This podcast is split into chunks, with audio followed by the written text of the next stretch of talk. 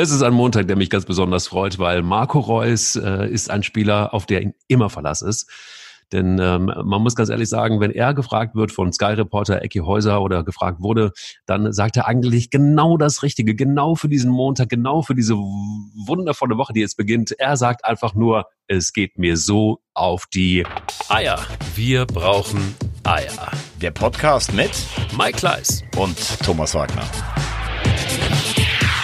Lieber Thomas, ich glaube, Marco Reus hat wirklich alles richtig gesagt, oder? Ich meine, wie kann man denn da sonst auf, auf so eine beknackte Frage, sorry, lieber Ecki Häuser, aber wie kann man denn bitte auf so eine Frage sonst anders antworten? Ähm, ja, erstmal guten Morgen. Ähm, ich, ich sehe das mit der Frage so ein bisschen anders. Ähm, ich schätze auch die Interviewtechnik von Ecki Häuser. Ähm, musste mal beobachten. Er hält das Mikrofon, obwohl der Gegenüber ähm, schon geantwortet hat, er hält das Mikro trotzdem weiter rein und dann werden die Leute irgendwann fast so panisch. Soll ich noch was sagen? Und dann sagen sie etwas meistens, was sie eigentlich gar nicht sagen wollten. Das äh, zunächst.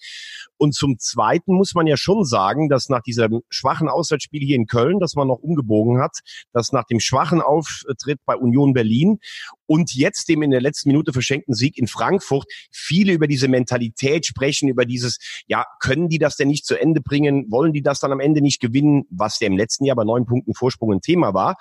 Ich finde allerdings auch, und da kann ich Reus verstehen, also wenn man in Frankfurt spielt, die im letzten Jahr die europäische Elite reihenweise aus dem Frankfurter Stadtwald rausgeschossen haben, wenn Hummels zum Beispiel verletzt ist und du dann unglücklich ein Eigentor machst in der letzten Minute, da finde ich dann die Frage nach der Mentalität in dem kausalen Zusammenhang auch zu viel. Und da finde ich es auch echt gut, dass ein Reus, der, wo man ja früher gesagt hat, hm, ist der Führungsspieler, der ist jetzt Kapitän, ich finde, er hat sich als Führungsspieler da etabliert, dass der dann auch mal sagt, das geht mir auf den Sack. Also Mertesacker wurde damals mit seiner Eistonnen-Interview gefeiert. Ähm, ich finde es von beiden Seiten okay. Ich finde okay, die Frage zu stellen, aber ich finde es auch genauso okay, von Reus darauf so zu antworten. Aber jetzt war es ja kein schlechtes Spiel, kein äh, schlechtes Spiel vom BVB. Ne? Man muss jetzt irgendwie immer so ein bisschen relativieren. Ich fand, das ist, da ist mir zu viel negativer Smog. Also sie sind jetzt Dritter in der Liga. Stimmt das, was ich da sage? Ja. Und ähm, es ist ja jetzt irgendwie noch, ähm, es ist ja wirklich irgendwie, sie haben, sie haben drei Punkte, sind sie jetzt irgendwie weg von der Spitze. Also es ist jetzt irgendwie alles gut. Ich finde, es ist wieder so viel ähm, Bohai gemacht worden um eigentlich nichts und äh, Mentalität ja, fand ich. Ja und nein. Weißt du, das Problem ist, die haben ja ein relativ leichtes Startprogramm gehabt. Eigentlich kannst du jetzt auch 15 Punkte haben. Und es geht ja schon ein Stück weit auch. Nein, nein, überleg doch mal, zu Hause gegen Augsburg, in Köln, in Union Berlin, zu Hause Leverkusen und in Frankfurt. Da, also ja. da war jetzt noch kein einziger richtiger Brocken außer Leverkusen und dann hast du zu Hause. So, also das muss man ja schon auch ganz klar sagen. Und das Problem ist, dass ja dieser Club so viel investiert hat, natürlich auch viel eingenommen und so offensiv wie eigentlich noch nie formuliert hat, wir wollen deutscher Meister werden, also in den letzten zehn Jahren, sagen wir mal. So, und dann hast du den für mich exzellenten Trainer Favre, einen exzellenten Fachmann, der jeden Spieler besser macht, wo aber, und das ist ja auch so eine Stimmung um einen Club. Alle sagen, boy, wie lange geht denn das gut? Der fordernde Watzke und der zaudernde äh, Favre. Und dann bist du relativ früh in der Saison an einem Punkt, wo du äh, Punkte liegen lässt, wie letztes Jahr in Nürnberg, in Augsburg, in Düsseldorf, etc. So, und mhm. dann wächst diese mediale Wucht dann, oh, können diese überhaupt, zweifeln die? Und deshalb wäre schon wichtig gewesen, das Ding gestern nach Hause zu bringen. Auf der anderen Seite und vor allen Dingen nach dem Spielverlauf, weil Frankfurt war ja teilweise überhaupt nicht zu sehen. Also der einzig logische Sieger hätte Dortmund sein müssen. Dennoch in Frankfurt einen Punkt zu holen, vor dem Publikum, das musste auch erstmal. Hm. Aber äh, lass uns doch vielleicht einfach mal Step by Step vorgehen. Ähm, der BVB, sagst du, könnte 15 Punkte haben, haben sie aber nicht. Äh, Leipzig hat dagegen erstmal so weit aus ihren Möglichkeiten alles rausgeholt. Der FC Bayern äh, gegen den ersten FC Köln dann irgendwie mit einer mittelmäßigen äh, Leistung 4-0 gewonnen, pünktlich zum Wiesenauftakt. Ähm, aber so dieser Dreikampf ist eigentlich nicht so richtig zu sehen. Da müsste der BVB schon eine stärkere Rolle spielen. So sehe ich es. Wie siehst du es? Sehe ich ein bisschen anders. Ähm, ich sehe auch einen Dreikampf Natürlich. und ja, äh, ja, aber ich meine, wenn wenn du nach wenn du jetzt nach fünf Spieltagen hat die eine Mannschaft 13, die andere 11, die andere 10 Punkte, da kann man ja jetzt nicht sagen, dass es einen gibt, der schon äh, weit hinterherhinkt. Ich bin auch überzeugt, dass Dortmund, äh, also Dortmund kann Bayern und Leipzig schlagen, um Gottes Willen, aber äh, weißt du, am Anfang sagst du jetzt, es ist kein Mentalitätsproblem. Jetzt sagst du, sehe ich den Dreikampf noch nicht so. Also da ist ja noch gar nichts passiert. Was man sagen kann, ist, dass Leipzig unter Nagelsmann auf jeden Fall einen Schritt gemacht hat. Also in einer Woche, wo du in Lissabon erstmal, also das ist nun wirklich keine Laufkundschaft, das ist schon zweites Regal in Europa, Benfica Lissabon, wo du da deinen Champions League Auftakt gewinnst, so und dann gewinnst du 3-0 bei zwei Ersatzgeschwächten, aber immerhin äh, in Bremen, das ist normalerweise eine heimstarke Mannschaft. Also das ist schon mal ein Statement. Und die Bayern, da bin ich mir immer noch nicht so sicher. Also Köln war jetzt äh, auf dem Niveau natürlich noch kein richtiger Maßstab. Übrigens interessant, sie ist ja früher immer zur Wiesenzeit sind die Bayern unbezwingbar. Stimmt nicht. Sie haben zu Hause während der Wiesen eine schlechtere Bilanz als sonst im Schnitt der anderen Bundesliga-Spielzeiten. Und äh, ja, ich sehe den Dreikampf und ich glaube nicht, dass es äh, so, so früh entschieden ist wie in den letzten fünf, sechs Jahren. Also eher, dass es so spannend wird wie in der letzten Saison, aber dass Leipzig lange dabei bleibt. Also ich lege mich fest, ich bin mir ziemlich sicher, dass Leipzig Meister wird. Das ist tatsächlich so. Ich habe jetzt beim BVB, sind nur fünf, also nach fünf äh, Spieltagen ist in der Tat viel zu früh. Aber irgendwie habe ich, äh, ist irgendwie im Urin, dass Marco Reus, und das ist so ein bisschen das, was mich stutzig macht, aber das ist wirklich dann vielleicht auch zu viel äh, Interpretation. Nur der wirkt schon sehr angefressen, fand ich. Also die Frage von Ecki Häuser, gut, ja, muss, kann man machen, muss man nicht unbedingt machen, alles gut. Aber ich fand es schon heftig. Also klar war auch nach dem Spiel, aber ich meine, wenn du, wenn du sagst, du willst Meister werden, dann ist der Druck natürlich wahnsinnig hoch. Ich weiß nicht, kann so eine Mannschaft wirklich dann auch mit so einem Druck umgehen oder hätte man vielleicht besser ein bisschen den Ball flach gehalten? Ich meine, wir haben es hart gefeiert. Wir haben am Anfang der, der Saison haben wir gesagt, geil, endlich mal Eier. Ja, davon brauchen wir ein paar mehr. Endlich mal eine Mannschaft, die sagt oder ein Verein, der sagt, wir wollen Meister werden. Aber wer, wer hat das eigentlich gesagt? Was Watzke, was Zorg, was Fabre, wer war's?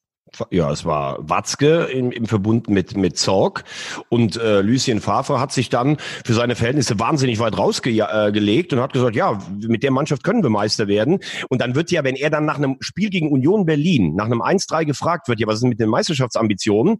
Und er sagt dann, ja, wir sollten mal jetzt nicht auf Meisterschaft gucken, sondern mal gucken, was wir hier überhaupt spielen. Dann heißt es direkt wieder, er rückt ab von den Zielen. Das ist ja heute so. Das muss man, muss man natürlich wissen, das muss man lernen. Lucien Favre ist ein sehr intelligenter Mensch, der aber natürlich natürlich, er hat ja diese, diesen wahnsinnig angenehmen Duktus, wie er auch spricht, dieses äh, Französisch durchsetzte. Äh, und er ist jetzt kein Lautsprecher oder einer, der mal klar auf den Tisch haut wie Watzke, sondern er will lieber im Verborgenen arbeiten. Aber ich finde die Diskussion um ihn ja auch ein Witz. Das habe ich schon mal gesagt. Der arbeitet super bei Hertha, der arbeitet super bei Gladbach, überragend. Der arbeitet super in Nizza. Und dann heißt es immer nachher, ja, der ist aber kein Meister mit denen geworden. Wo ich sage, Leute, das ist lächerlich, wenn du das vergleichst mit den Möglichkeiten, die anderen Mannschaften haben.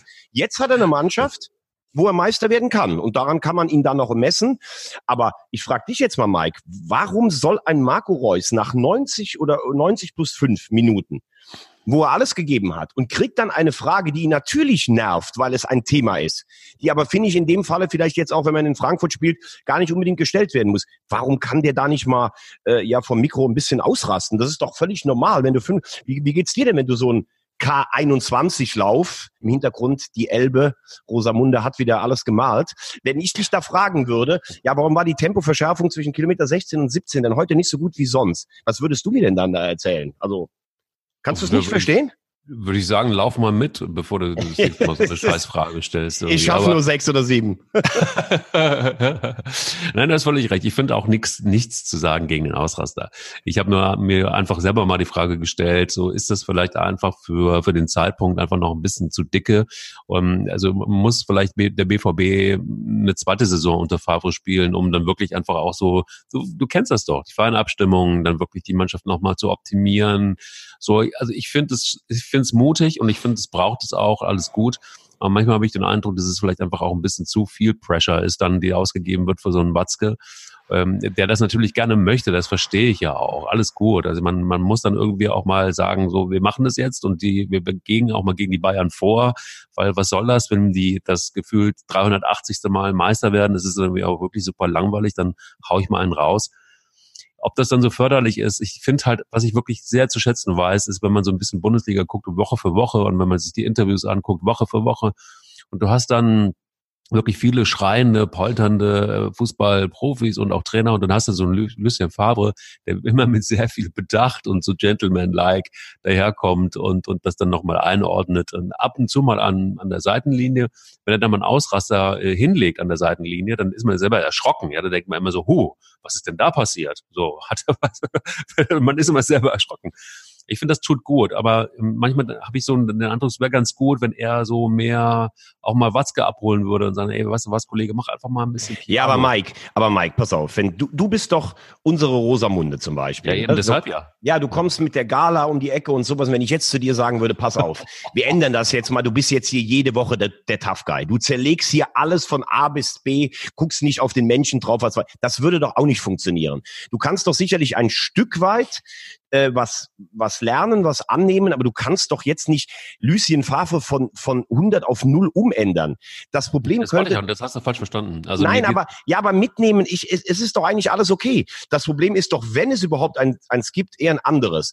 Also A, nochmal, Borussia Dortmund hat nicht die finanziellen Möglichkeiten wie die Bayern. Und die Bayern sind qua ihrer finanziellen Ausstattung in jedem Jahr der Topfavorit auf die deutsche Meisterschaft. Jetzt hat sich aber nun mal ergeben, dass Dortmund wirklich gute Spieler eingekauft hat. Und dann sagt man, mit dieser Mannschaft wollen wir Meister werden. Nicht wir müssen, sondern wir wollen. So, und dann hast du natürlich auch einen Watzke, der ähm, richtig, also ich finde, das ist ein führungsstarker Typ, der auch den Bayern mal Paroli bietet, finde ich alles gut, aber der träumt natürlich im geheimen Kämmerlein immer noch von seinen Skatrunden mit Jürgen Klopp. Die beiden haben sich wirklich gut verstanden, da wurde sich zünftig oder hemdsärmlich mal bei einem Pilz, wurde sich mal auf die Schulter gehauen und vielleicht auch mal eine Zote erzählt. So und so ist Favre ja nicht. Favre kann man sich eher vorstellen, wenn er sich am Tag 21 Stunden mit der Taktik fürs nächste Spiel gegen den, gegen den FC Augsburg beschäftigt hat, dass er dann noch ein Buch äh, mit den äh, französischen Merkmalen des Impressionismus äh, auseinandersetzt. So einer ist er ja. Und so ein Klopp wird man auch da nicht mehr hinbekommen. Das lag ja, da, daran lag ja auch ein großen Teil des Scheiterns zwischen Watzke und Tuchel, der übrigens auch ein hervorragender Trainer war. So. Und es ist ja auch, wie gesagt, noch nichts passiert. Nur, ich habe es in der letzten Woche gesagt, erinner dich, die Meisterschaft wird eigentlich nicht entschieden in den direkten Duellen. Da kannst du zwar eine Marke setzen, dass das den anderen beeindruckt. Du darfst gegen die Kleinen in der Liga nicht so viele Punkte liegen lassen. So, und ein, einen Punkt in Frankfurt, das ist für mich keine kleine Mannschaft. Der Dreier bei Union, das darf dir nicht passieren oder nicht so häufig passieren. Mhm, absolut.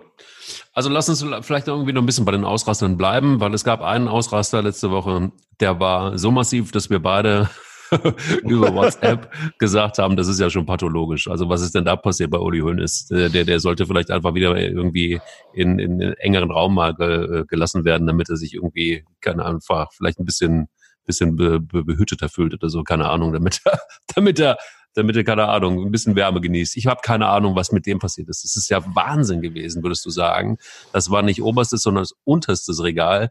Wir haben im letzten Podcast noch gesprochen über die Torwartproblematik, in Anführungsstrichen Manuel Neuer und Testegen. Und Testegen, der völlig zu Recht, finde ich, ähm, Ansprüche anmeldet.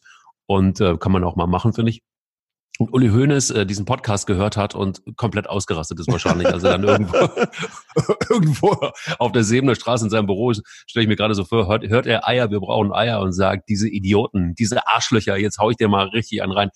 In der nächsten Pressekonferenz lasse ich mal einen los. Was, was ist da passiert bei Hoeneß? Also ich meine, gut, dass er immer schon, naja, gefühlt dicke Eier hatte, aber sie nicht wirklich hatte, weil wenn man sich, wenn man sich so daneben benimmt, und solche Ausraster hinlegt und sich so vor einen Torhüter, ich glaube, das war das, was dahinter steckte, er wollte sich vor seinen Torhüter stellen. Oder war es einfach nur die gnadenlose Arroganz des Uli Hoeneß? Ich, ich kann es gar nicht fassen. Also der eine Teil ist ja ganz klar, wie wir ihn letzte Woche schon besprochen haben. Testegen bekommt ein Versprechen von Löw, das bislang nicht eingelöst wurde. Er sagt einfach, ohne Neuer überhaupt zu erwähnen oder ihn zu kritisieren, dass das ein harter Schlag für ihn war. Dann sagt Neuer, was auch noch im Rahmen ist, ich fand es fast sogar ein bisschen zickig, weil das muss er gar nicht, weil er ja die Nummer eins ist. Ja, beim Handball war das ein bisschen anders. Und dann sagen beide irgendwann, dann sagt äh, Testegen noch einmal, naja, der kann ja wohl nicht meine Gefühle beurteilen und dann ist Schluss. Und dann kommt Osram mit rot angelaufenem Gesicht von der Säbener Straße wo man sich ganz ehrlich fragen muss, du musst ja mal beobachten, auch wie der das dann sagt. Der wippt ja dann immer so ein bisschen Uli Hoeneß, so in Erwartung, jetzt mache ich einen Spruch, wo hier alle vor mir niederknien und boah, dann wird's durch den Blätterwald wieder gehen. Aber diese Zeit ist wirklich vorbei. Das hat vielleicht vor zehn Jahren funktioniert, wenn der. Und der hat ja alles in Busch und Borke verurteilt. Der mhm. hat, weil Marco Reus nach Dortmund gegangen ist, gesagt, das ist ein Hosenscheißer, der hat, ähm, der hat Angst vor dem, äh, vor dem Stammplatz, äh, dass er keinen Stammplatz bei den Bayern kriegt. Der hat Sebastian Kehl angezählt, weil der damals sechs Millionen, die die Bayern äh, illegal praktisch schon vor Vertragsende überwiesen hatten, wieder zurücküberwiesen, ist nach Dortmund gegangen, hat er angezählt. Von Willy Lemke, von Christoph Daum, die der beleidigt hat in einer Art und Weise, will ich gar nicht reden. Klinsmann hat der beleidigt. Der hat Louis van Gaal nachgeworfen, der übrigens Spieler wie to äh, Thomas Müller entdeckt hat, einer der schlechtesten Charaktere, die jemals da waren. Jürgen Klinsmann ist der schlechteste Trainer, der da war. Also es gibt niemanden in der deutschen Fußballhistorie, der mehr Menschen an die Wand gestellt und beleidigt hat als Uli Hoeneß. Gibt es nicht. So. Und jetzt denkt er, und ich glaube, das ist sein Ding, Seit er aus dem äh, Gefängnis wieder raus ist, möchte er irgendwie, er hat ja damals, bevor er reingegangen ist, das ist noch nicht das Ende, er kam dann zurück und möchte an diese alte Abteilung Attacke anschließen. Ja, und, das, Wahnsinn. und das funktioniert überhaupt nicht mehr. Die Leute lachen ja über ihn. Das ist wirklich, wie habe ich gelesen beim geschätzten Fußballmagazin FUMS, das ist wie der Fall, wer sagt jetzt Opa eigentlich, dass er kein Auto mehr fahren darf, obwohl er noch einen Führerschein hat. Ganz genau so ist es. es ja, es, es ist wirklich Wahnsinn. Er, er, er guckt dann so beifallheischend in die Gruppe rein und ist, äh, alle wenden sich ab. Also äh, alle Zeitungen, alle, selbst wenn ich mit Bayern-Fans mittlerweile unterhält, sie sagen, der ist, das ist, das ist doch alles nicht mehr normal. Vor allen Dingen, es gibt doch gar keinen Zweifel. Auf der ganzen Welt wird es niemanden äh, geben, der Manuel Neuer nicht als Nummer eins sieht. Dieser Testegen wird von der westdeutschen Presse, das war auch wieder so geil, ähm, wird er ähm, irgendwie unterstützt, als wenn er schon 17 Weltmeisterschaften gewonnen hätte.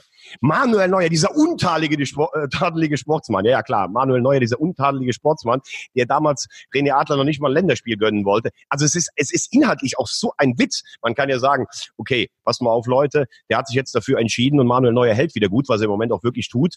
Deshalb ist es für mich keine Diskussion. Damit das, ist das Thema erledigt. Also Ter Stegen, der das Wort Neuer noch nicht mal in den Mund genommen hat, der total loyal vor der WM 2018 war, es ist der absolute Wahnsinn. Wahrscheinlich hat äh, Uli Hoeneß in dem Falle, wollte einen raushauen, hat vielleicht seine Blutdrucktabletten nicht genommen und es ist wieder mal gnadenlos nach hinten gegangen. Und man muss jetzt wirklich sagen, er droht auf den letzten Metern seiner ja nun wirklich erfolgreichen Bayern-Karriere sein eigenes Denkmal echt richtig äh, zu beschmutzen, weil es also ich höre keine seriöse Quelle oder keinen seriösen Journalisten. Erinnere dich an diese Wahnsinns-Pressekonferenz, als Killer Kaller mit dem Grundgesetz anfing und danach oh Uli Hoeneß Bernat, oh ja. Bernat, was der für einen Scheißdreck gespielt hat, beim Bernat auch wieder in Schutt und Asche gelegt hat. Es ist alles Wahnsinn. Es ist Comedy an derselben Straße, muss man sagen.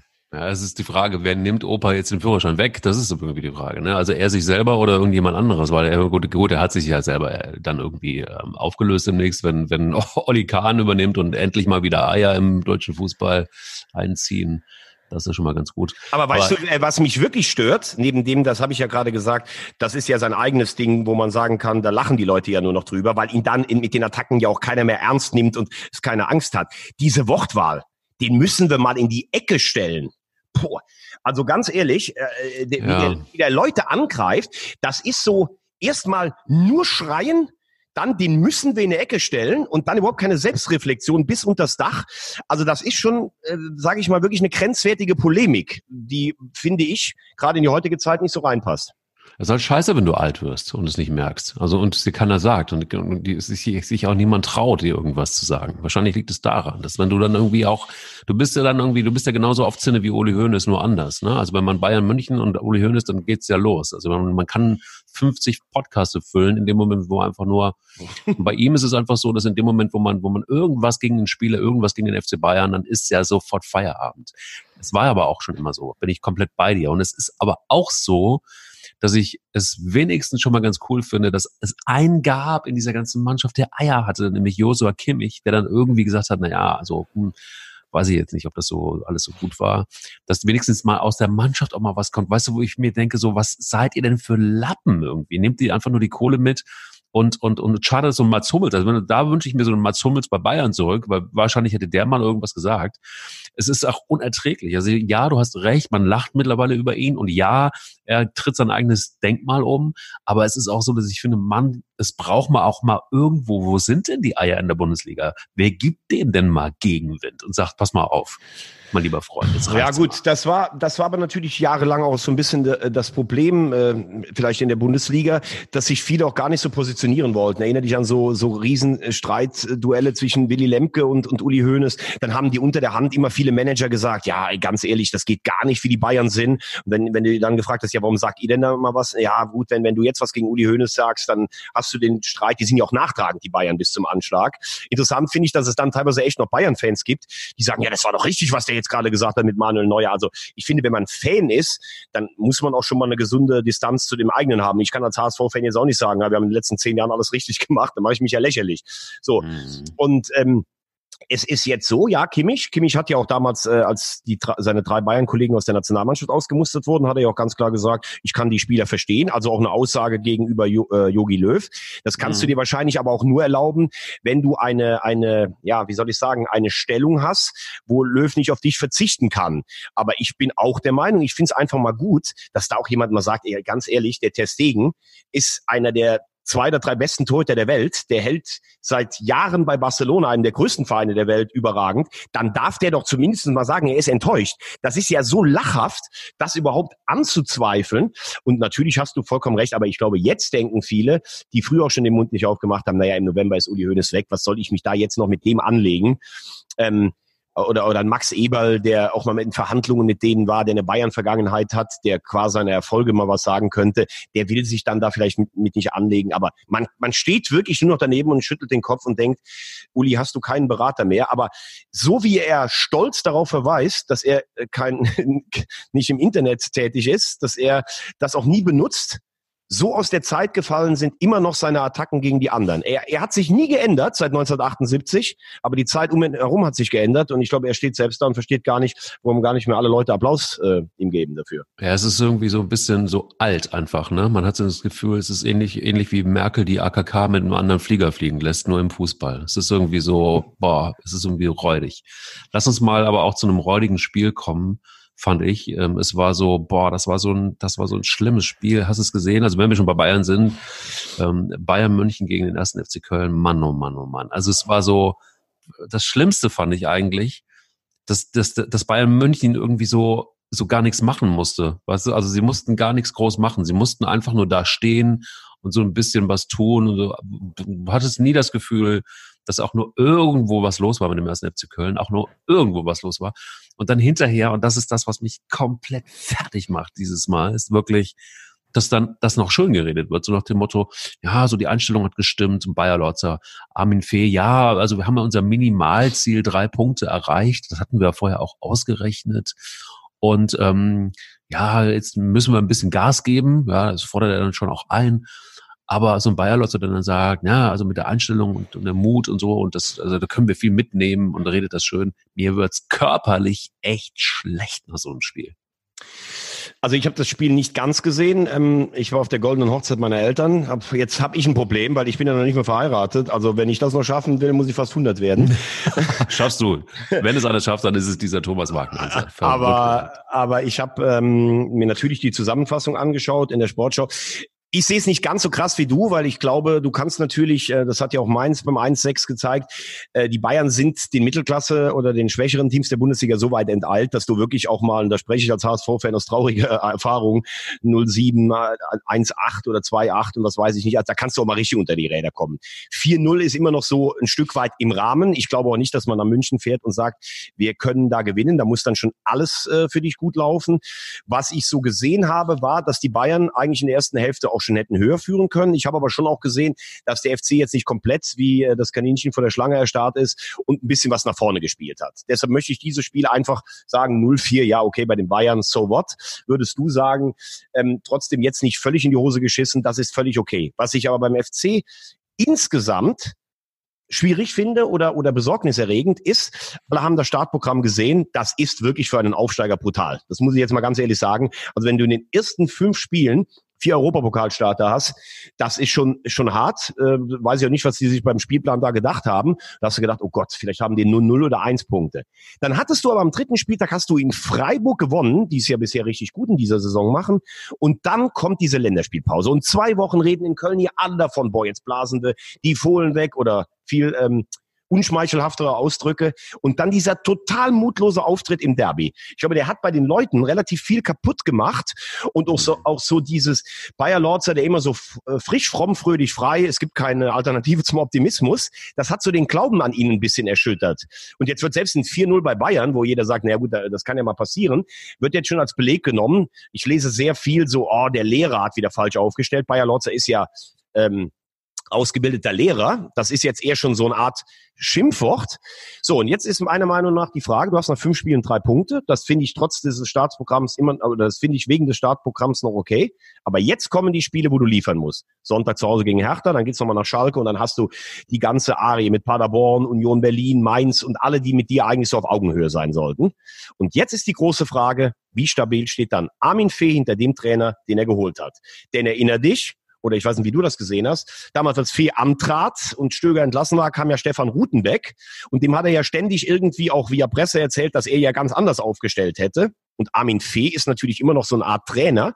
Und ich glaube, wenn du dich mit ihm austauschst und ab und zu auf seine Ideen einfließen lässt, dann hast du ein gutes Leben. Wenn du dein eigenes Ding machst, dann kann Armin Fee, der ja Meister mit Stuttgart war, und äh, ein sehr geschätzter Fußballfachmann ist, dann kann der natürlich auch unangenehm werden für dich als Trainer. Wie siehst du eigentlich diese Konstellation? Fee, der Meistertrainer und Bayer Lotzer, den er geholt hat, der in der Bundesliga aber noch völlig unerfahren ist. Ja, das, das, das, das Thema ist, dass man Fee, glaube ich, da einfach auch nicht, nicht wirklich trauen kann. Der ist ja ein eiskalter Hund. In dem Moment, also er feiert, erinnere dich, ähm, er feiert ja immer dann irgendwie auch Trainer und, und, und findet das alles gut. Also erinnere dich an die, an die äh, Personalie Markus Anfang. Ähm, und dann ist es aber auch so, dass in dem Moment, und da bin ich völlig bei dir, in dem Moment, wo du auf ihn eingehst und ihm das Gefühl gibst, er ist eigentlich der bessere Trainer, er ist also der Papa-Trainer und, und wir, wir, machen das schon so, wie er das gerne hätte und ein bisschen eigenen Willen hat man auch, aber im Grunde ist es eigentlich Armin Fee, der so aufstellt und so. dann ist alles gut, aber in dem Moment, wo du, wo du dann dagegen bist und dann dein eigenes Ding machst, das ist so eine, so ein Stefan Rutenbeck ist da ganz klar. Also der ist ganz klar, dass er einfach sein System hat. Das macht er übrigens jetzt auch wieder mit der U19 des ersten FC Köln übrigens sehr erfolgreich. Führen im Moment gerade wieder die Tabelle an. Ähm, da ist er sehr straight und da lässt er sich auch nichts sagen. Und das ist bei Bayer Lotzer, glaube ich, ganz genauso. Und da scheiden sich die Geister. Im Moment feiert er das noch und sagt im Moment Minimalziel erreicht, alles gut. Wenn aber das Spiel gegen Hertha am kommenden äh, Sonntag nicht gewonnen wird, dann bin ich mir ziemlich sicher, dann wackelt auch der Stuhl von Bayer Lotzer. Und dann ist es so, ich, man kann ihm nicht trauen. Also ich würde ihm als Trainer einfach nicht trauen, dass er das durchzieht und dass er dann, ich glaube, der ist dann einfach, der hat jetzt schon, vielleicht muss er das auch, der hat jetzt schon eine neue Lösung im Kopf und einen neuen Trainer im Kopf. Da bin ich mir hundertprozentig sicher. Ja gut, aber das, aber das würde ich sagen, Mike, das musst du sogar als, als äh, Sportdirektor eines Bundesligisten. Du musst immer eine Lösung B haben, denn wenn du noch zwei Spiele verlierst, dann stehst du nach sieben Spielen mit drei Punkten da und dann musst du wahrscheinlich irgendwann auch reagieren. Also ich, ich, ja. ich kann vieles von dem, was du sagst, verstehen, aber auf der anderen Seite ist natürlich die einzige Währung, und das ist jetzt wirklich, da würde man sogar drei äh, Euro für zahlen müssen ins Phrasenschwein, aber es stimmt natürlich, es geht nur um den Erfolg. Und wenn ich als Armin Fee sage, ich nehme Markus Anfang, weil ich das Anfangssystem installieren möchte und entlasse den vier Spieltage vor Schluss, habe aber trotzdem eigentlich so einen Vorsprung, den ich gar nicht mehr verspielen kann, weil ich selber sage, das hat nicht so funktioniert, wie ich es mir eingestellt habe, äh, vorgestellt habe, ist das dann nicht sogar letztlich professionell? Du kannst ja nicht, ich, hier gab es mal einen Trainer, Volker Finke, der hat ähm, den Trainer Solbacken verpflichtet, einen Dänen, der von ja. irgendwie äh, oder, oder der, irgendwie Norweger, der dann aus äh, aus Dänemark kam und der hat hier ein System installiert.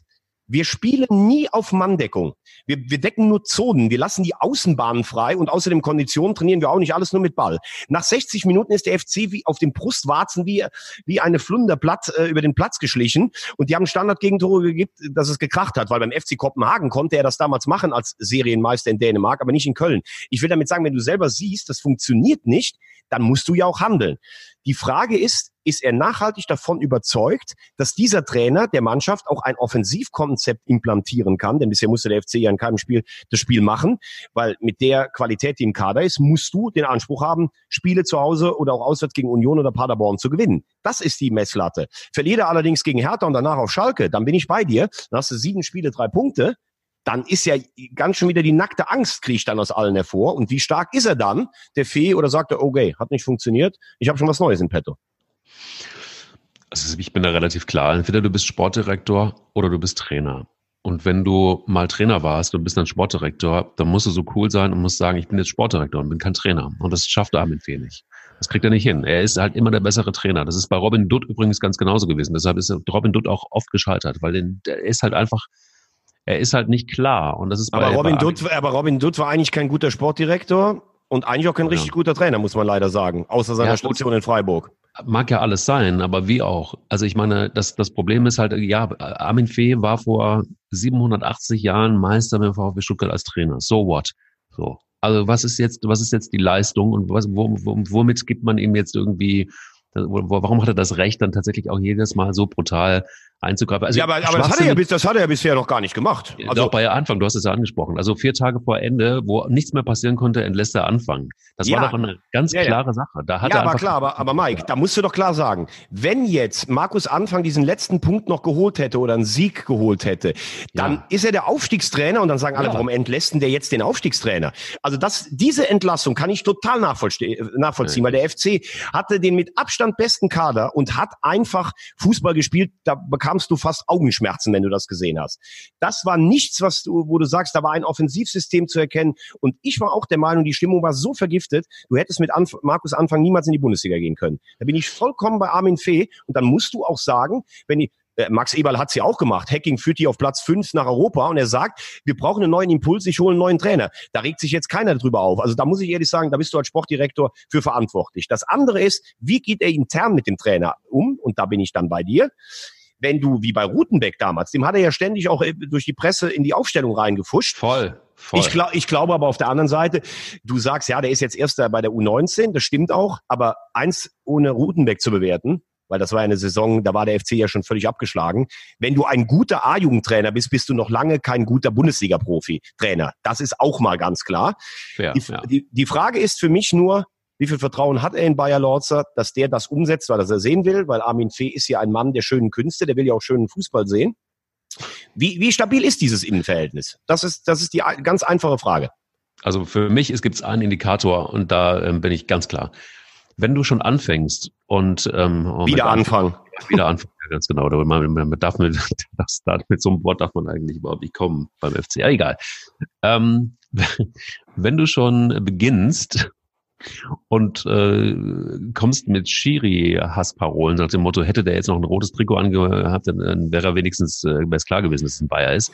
Also wenn du schon in einer Situation, die jetzt wirklich keine entscheidende war, weil es war keine entscheidende, wer das Spiel gesehen hat, das war jetzt halt einfach auch noch dumm gelaufen, es war kein Elfmeter, ähm, äh, keine, keine, keine, keine rote Karte. Aber hey, ganz ehrlich, das ist dann wirklich so, ich sage, das ist dann, das ist für mich das Zeichen dafür dass Fee im Grunde genommen schon mal vom Absprung ist. Weil wenn das schon so losgeht, dann kannst du davon ausgehen, dass wenn gegen Hertha, also wenn es gegen Hertha doof läuft, also sag mal, also wenn sie noch un unentschieden hinkriegen, dann, dann hat er noch eine Schonfrist. Wenn sie verlieren, dann ist es schon auf der Kippe. Und dann mhm. steht der nächste Trainer schon, schon in der, in der Reihe. Aber lass uns vielleicht nicht so sehr mehr über dieses räudige äh, 4 zu 0 sprechen, das wirklich ein schlimmes Spiel war. Aber gut, es war Bayern München und ich gebe dir absolut recht. Es gibt auch Vereine, die sind ganz anders unter die Rede gekommen lass uns doch vielleicht einfach mal nach Bremen gucken. Was ist da eigentlich los? Da ist ja die Fallhöhe von, äh, wenn man sich die letzte Saison anguckt und zu jetzt dann doch schon relativ hoch. Ne? Ja, also ähm, letztes Jahr habe ich ja gesagt, fand ich gut, dass ein Verein wie Werder auch sagt, so wir wollen nach Europa, weil du kannst ja nicht immer als äh, abgestürzter Großclub von früher sagen, ja, wir wollen die Liga halten, wo das dann hinführt, das siehst du, äh, hast du 100 Kilometer weiter nördlich gesehen. So, letztes Jahr haben sie eigentlich äh, sehr, sehr gut ähm, performt in vielen Spielen, haben dann knapp Europa verpasst, haben jetzt natürlich ein Verletzungspech, das wirklich unglaublich ist, muss man sagen. Ich glaube, es war jetzt der elfte potenzielle Stammspieler, der ausgefallen ist. Ähm, und da sind ja unterschiedlichste Sachen. Wenn du so viele Verletzte hast, dann kannst du ja auch mal die Trainingssteuerung hinterfragen, die medizinische Abteilung. Aber wir sind am Anfang der Saison, da darf das eigentlich nicht passieren. Dann haben wir natürlich externe Neuzugänge wie Toprak und Füllkrug, die jetzt gerade, also Füllkrug, äh, ganz bitter, Kreuzbandverletzung, gute Besserung von der Stelle. Toprak, der kommt hin, hat auch direkt nach einer Woche eine relativ komplizierte Verletzung. Dann hast du viele Muskelverletzungen. Das führt dazu, dass du im Abwehrbereich ständig umstellen musst und äh, Viererketten da zusammenspielen. Letzte Woche hatten sie Christian Groß dabei, der ähm, eigentlich in seinem Leben noch nie mehr als dritte Liga gespielt hat und eigentlich als Stabilisator für die zweite Mannschaft in der Regionalliga da sein sollte. Das ist das eine. Das andere ist, meiner Meinung nach, was ein bisschen übersehen wird. Man hat, finde ich, gar nicht schlecht das gemacht, mit, mit vorne Osako zu stärken, Bittenkur zu holen. Aber diese auch emotionale Lieder Max Kruse, ob man das aufgefangen hat, da bin ich mir nicht so ganz sicher, mhm. weil der hat natürlich viel auf sich gezogen und interessant ist, wenn man jetzt die ganzen Kommentare so liest, wir haben eine brutale Mentalität, die Leute stehen hinter uns und wir werden von unserem Ziel nicht abrücken und so. Jetzt ganz klar Wagenburg-Mentalität, das war immer schon die Stärke in Bremen. Wenn wir aber ehrlich sind, das Programm bisher, Bremen zu Hause in Hoffenheim, zu Hause Augsburg bei Union Berlin und zu Hause gegen Leipzig und davon sechs Punkte. Das ist so das Minimale. Ähm, und ich finde, wenn du guckst, wenn sie nominell in der Offensive noch einen Platz haben, ich habe schon zwei, drei genannt, dazu hast du dann noch einen, einen Shahin und äh, dann würde ich normalerweise schon sagen, oder die Eggestein-Brüder, da ist ja vorne immer noch relativ viel Qualität da. Und die habe ich jetzt nicht so gesehen. Also, will damit sagen, ich glaube, mit der verletzten Misere kannst du Europa als Ziel vergessen. Du darfst aber auch jetzt nicht so weit gehen, dass du jetzt so tust, aber wir spielen ja praktisch in unserer A-Jugend. Äh, vielen Dank, dass wir nur 3-0 gegen Leipzig verloren haben. Weil dafür ist das, was am Platz steht, eigentlich immer noch zu gut, um jede Niederlage zu akzeptieren. Hm. Wird das denn äh, nochmal zur Folge haben, dass, äh, dass man vielleicht irgendwann mal nochmal die, die, die Mannschaft äh, verstärkt oder so? Weil das ist ja, ich meine, weiß nicht, ob der, ob der Kader gut genug ist, um, um wirklich dann ja, so durch die Saison zu kommen. Äh, Frank Baumann hat gestern gesagt, äh, äh, es wird keine Verstärkungen geben. Ich meine, du bekommst ja jetzt auch eigentlich nur noch Spieler, die auf dem Markt sind, weil sie bisher keiner holen wollte. Und auf mhm. der anderen Seite, ein Verein wie Werder hat natürlich jetzt, glaube ich, auch nicht so ein dickes Polster finanziell. Was machst du denn, wenn die anderen 10, 11 alle wieder da sind? Dann hast du irgendwann einen aufgeblähten Kader von 35 Mann. Das kann es ja auch nicht sein. Ne? Also, du musst wahrscheinlich darauf äh, ver, äh, vertrauen, dass der Trainer wir haben ihn oft genug gelobt, dass der das in die Spur bekommt, dass sich da so eine eigene, ja, jetzt erst recht Moral herausbildet, ohne dabei zu jammern, weil du so viele Verletzte hast. Aber das ist natürlich schon schwierig, wenn du nach fünf Spielen schon denkst, hm, unser Ziel, wovon wir so lange geträumt haben, Europa, das droht so ein bisschen bis am Ende der Hinrunde schon aus der, aus der Reichweite zu sein. Dann hast du natürlich vielleicht auch ein Problem für die Birne. Also keine leichte Situation für Werder. Noch eine schwierige Situation ist das, glaube ich, für äh, den SC Paderborn, oder? Also spätestens nach dem Spiel gegen Hertha wurde doch klar, dass die nicht nur hart gegen den Abstieg äh, kämpfen, sondern dass das schon eigentlich vorprogrammiert ist. Also wenn das so bleibt, wenn so, solche Spiele nicht in irgendeiner Form, wir hatten gute Chancen hinten raus, auch das Spiel habe ich mir so ein bisschen angeguckt. Und ähm, Chancen waren genug eigentlich da für Paderborn, aber sie haben die Tore einfach nicht gemacht. Ja, äh, aber ganz ehrlich, bin ich total bei dir. Also ich freue mich, wie das doch teilweise jetzt gegen Ende dieser Folge harmonisch zusammenläuft. also ich finde, Paderborn war die klar bessere Mannschaft. Es durfte da eigentlich nur einen Sieger geben. Da siehst du auch mal. Äh, Hertha, gute Vorbereitung gespielt. Dann heißt es, ah, wir haben einen jungen neuen Trainer, wir holen einen Punkt bei den Bayern im Eröffnungsspiel so schnell bekommst du dann, viereinhalb Jahre hat man unter Dada auf Stabilität und Sicherheit erfolgreich gespielt, bekommst du da auch nichts Neues rein. Und von neuer Spielidee war am Samstag nix, aber auch mal gar nichts zu sehen. Die haben sich dermaßen die Hose vollgeschissen, äh, die Hertaner, hatten so, so viel Angst. Ähm, aber da siehst du dann jetzt vielleicht auch mal so ein erster Sieg, der kann natürlich einiges lösen. Ich bin wirklich gespannt auf nächste Woche das Spiel Sonntagabend Köln gegen Hertha.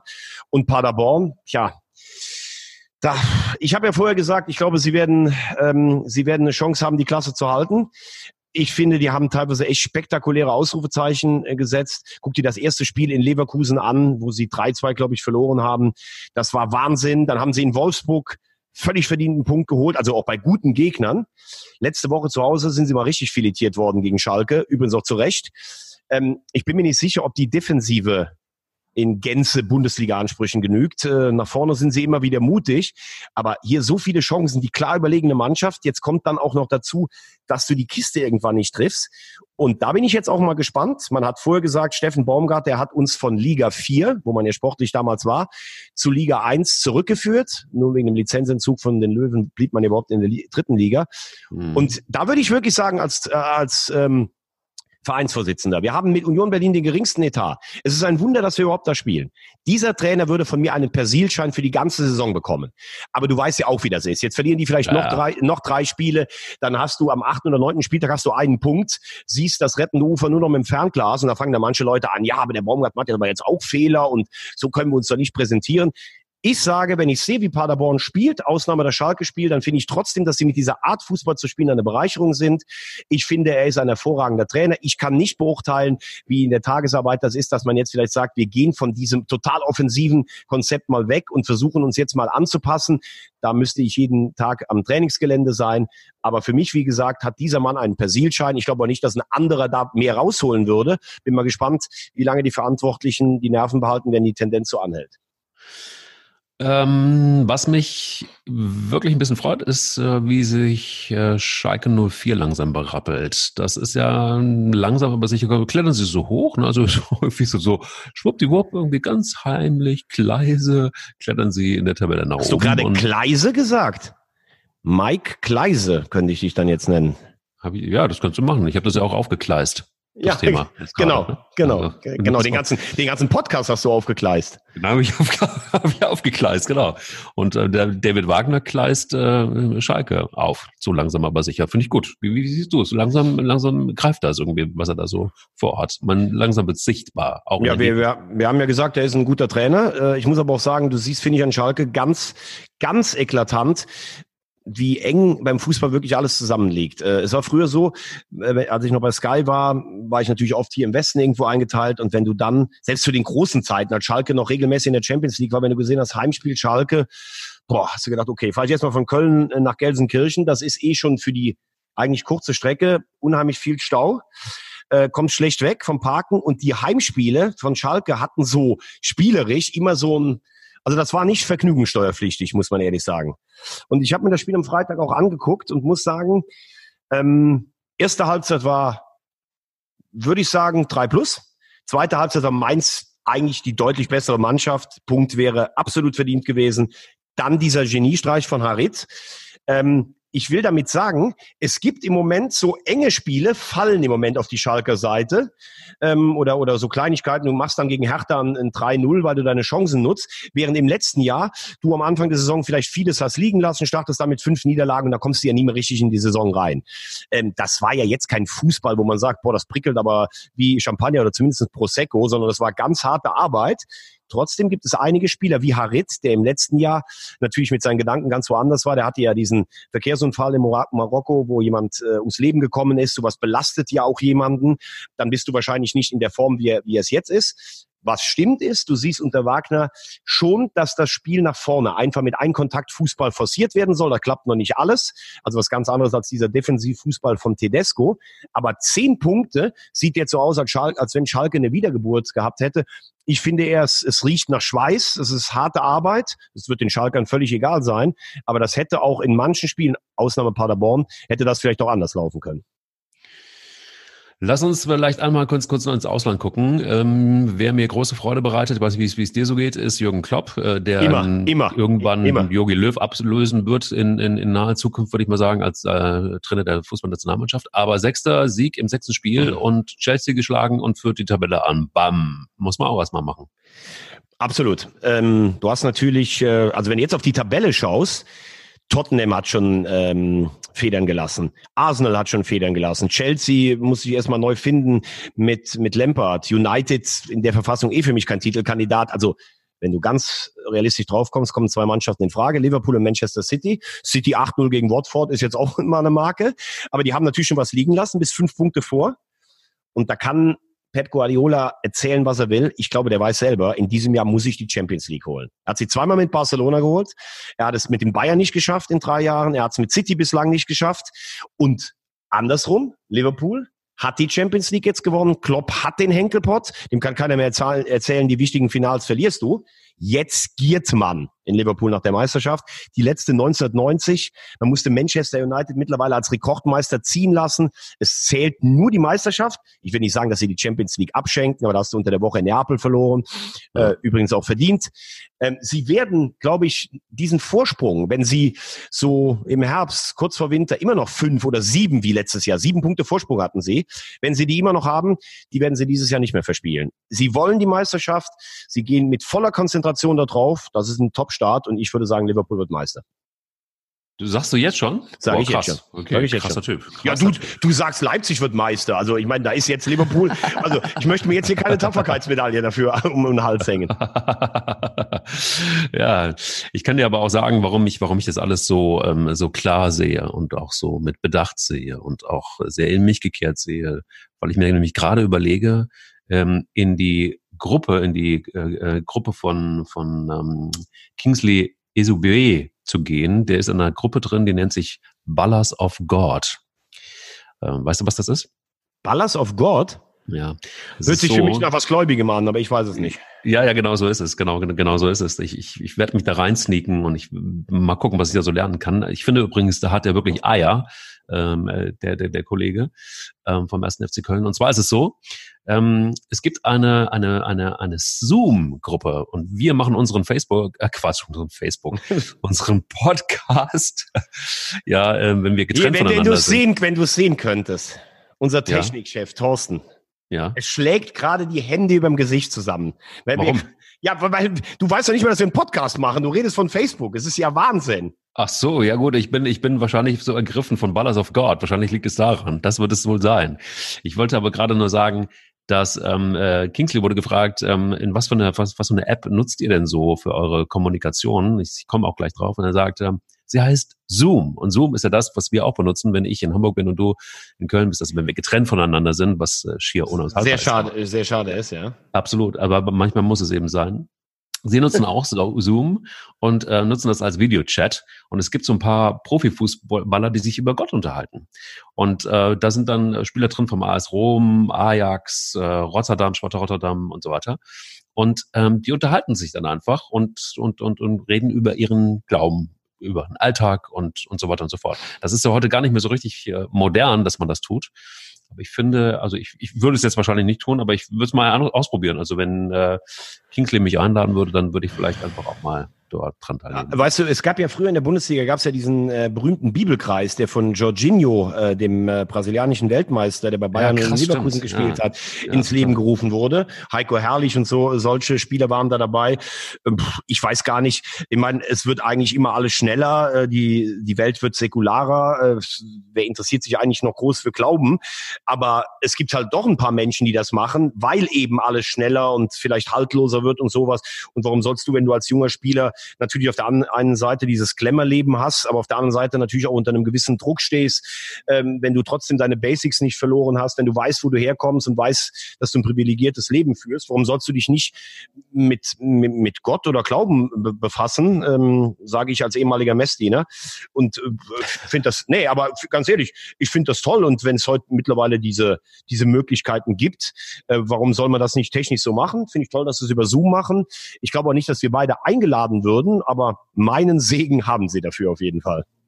Absolut. Und ich finde auch, also es ist übrigens ein sehr lesenswertes, ich habe das gelesen in einem Interview von Elf Freunde, äh, sehr lesenswertes Interview, weil ähm, er da wirklich so, also ähm, hätte ich nicht, nicht gedacht, das ist wirklich, er hat zu vielen Themen einfach eine ganz geile Meinung. Ähm, er sagt auch, wenn, wenn Jogi Löw eines Tages bei ihm anrufen würde, dann äh, würde er den Hörer auf jeden Fall abnehmen und, und, und ist ein cooler Typ. Also lohnt sich auf jeden Fall zu lesen. Ähm, mein lieber Thomas, wie wird äh, der nächste Bundesligaspieltag? Was ist für dich das Topspiel und warum? Bin ich jetzt gerade mal überlegen. Ähm, ich, ich wollte eigentlich noch ganz kurz deine Meinung noch fragen, bevor wir aufs Topspiel gehen. Ja. Was sagst denn du eigentlich, weil unter der Woche, also gegen Barcelona, Mats Hummels, das war Wahnsinn. Dem hätte ich die Note 0,5 gegeben, eigentlich. Also noch besser als eins. Und äh, gestern kamen ja ganz klare Verlautbarungen aus der DFB-Zentrale. Es gibt keinen Gedanken daran, von Jogi Löw ihn zurückzunehmen. Mal rein vom Psychologischen her. Ich glaube ja, er ist eher ausgemustert worden in dem Ding so, ja, Müller schwächelt seit drei Jahren, Boateng ist nicht fit, komm, dann mache ich jetzt Tabula Rasa, den Hummels auch noch raus, dann kann ich eine neue Hierarchie heranbilden, weil der natürlich auch unbequem gegen einen eigenen Trainer ist. Aber warum, deiner Meinung nach, bleibt Yogi Löw so kategorisch bei seinem Nein?